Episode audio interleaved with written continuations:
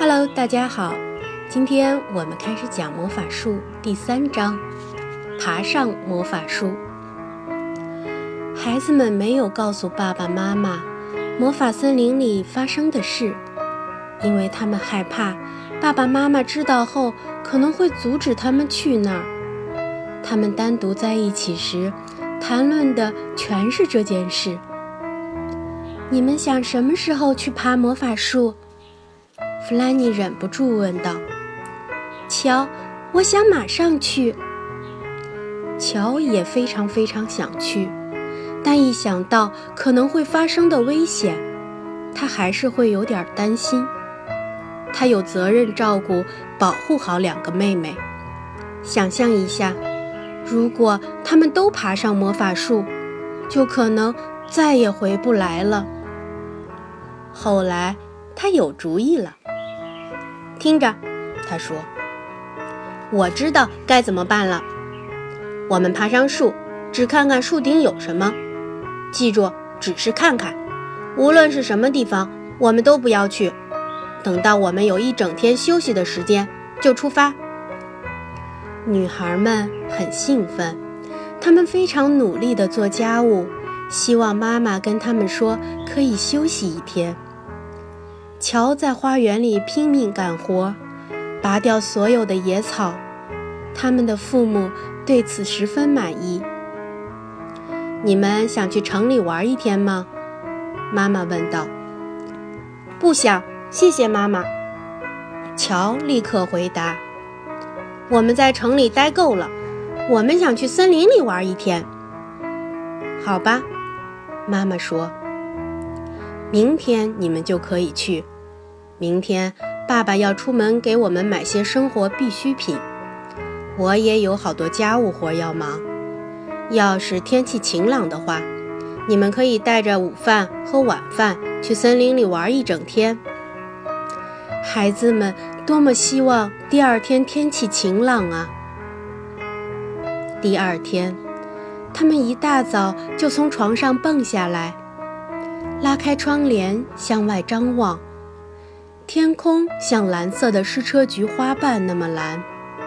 太阳照射着树丛，影子被拉得好长。草地上沾着露水。魔法森林就神秘地矗立在花园后面。早饭后，妈妈做了些三明治，连同三块蛋糕一起放进包里。妈妈让乔去花园摘些李子回来，告诉贝西带两瓶柠檬汽水。孩子们异常兴奋。爸爸要去城里了，孩子们在大门口跟他挥手告别，然后立刻冲进屋里，拿着装食物的包，一边跟妈妈说再见，一边“砰”的一声关上房门，冲了出去。啊！这个早晨，空气里都充满了探险的味道。谁要爬上魔法树？谁将拜访树顶过？乔贝西还有我。弗兰尼大声地唱起来。嘘，乔说：“我们离魔法森林很近，不要让别人知道我们要干什么去。”三个孩子跑到后花园，出了墙根的小门，站在杂草丛生的狭窄小路上，互相看着。这是多么令人期待的一天呀！这是他们生命里第一次盛大的探险活动。他们将会看到什么？又将会发生什么事呢？孩子们跳过水沟，走进魔法森林。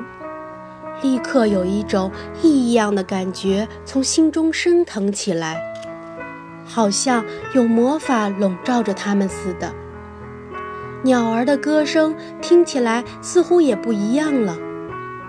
树们仍在轻声耳语着：“乌萨，乌萨，乌萨，乌萨。”哈哈。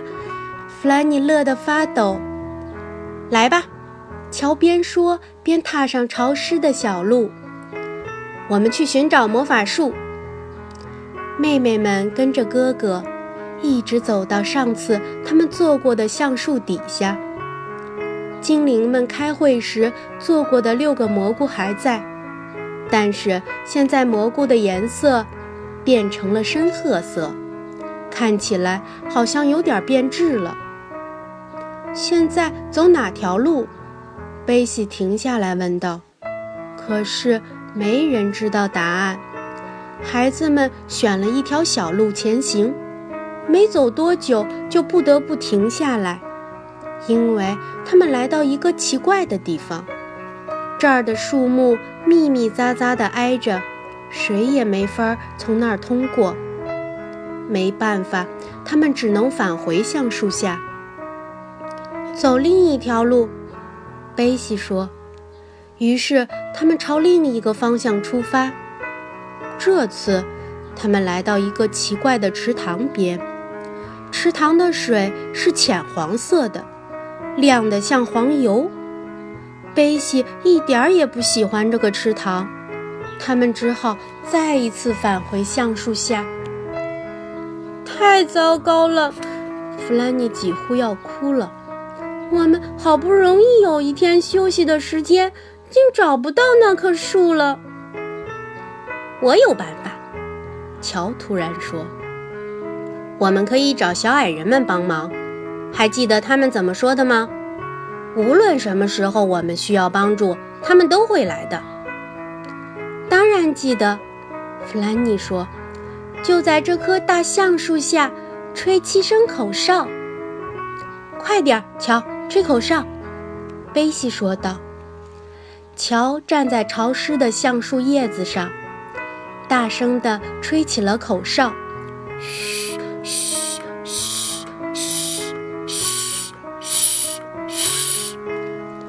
孩子等了大约半分钟，一只兔子从附近的洞口探出头，盯着他们。你们想找谁？兔子用沙哑的声音问。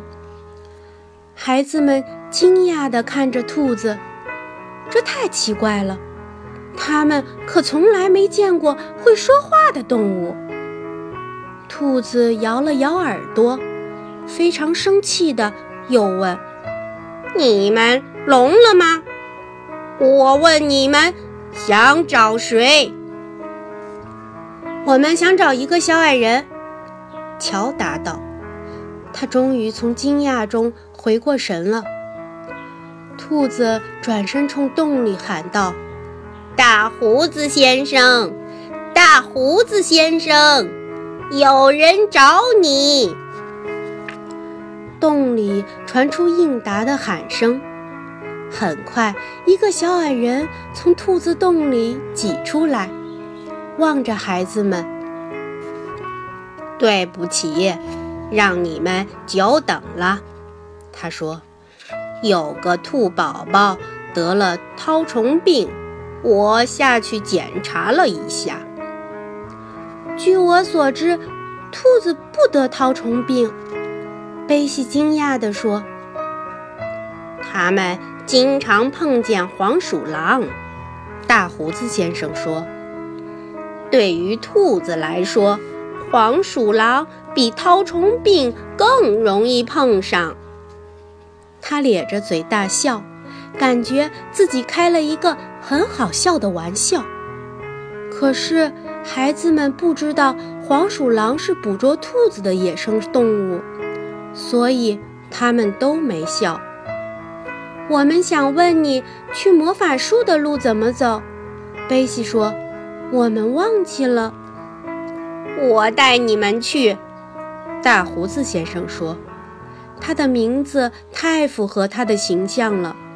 他的胡子都长到脚趾那儿了，有时他会踩到自己的胡子，冷不丁地往下拽一下他的头。”贝西一直忍着不笑，因为他知道笑出来不礼貌。他在想，为什么大胡子先生不把自己的胡子系在腰上，离他的脚远点儿呢？大胡子先生领着他们在幽暗的森林里穿行，终于来到了粗壮的魔法树下。这就是了，他说：“今天你们等谁下来？”哦，不等谁，乔说道：“是我们想要爬上去。”什么？你们自己爬上去？大胡子先生惊恐地大喊起来：“别傻了，这太危险了！你们不知道魔法树的顶端是什么？那里几乎每天都是不同的地方。来吧，我们开始爬树。”乔坚定地说。他抬起脚抵住大树的树干，伸手抓住头顶的树枝。“上来啊！”女孩们，我回去找我的兄弟们，叫你们下来。大胡子先生急忙跑开了，嘴里还大喊着：“太危险了，太危险了！”你认为这么做是对的吗？贝西问道。他总是很理智。来呀，贝西，乔不耐烦地说。我们只是上去看看树顶是什么地方，你别像个小孩子。我不是小孩子，贝西说。他和弗兰尼被乔拉着爬上树，爬树看起来一点儿也不难，我们一会儿就到树顶了。可是这一点也不像他们想的那样简单，一会儿你就知道是怎么回事了。好了，我们今天的故事讲完了，感谢大家的收听，明天再会。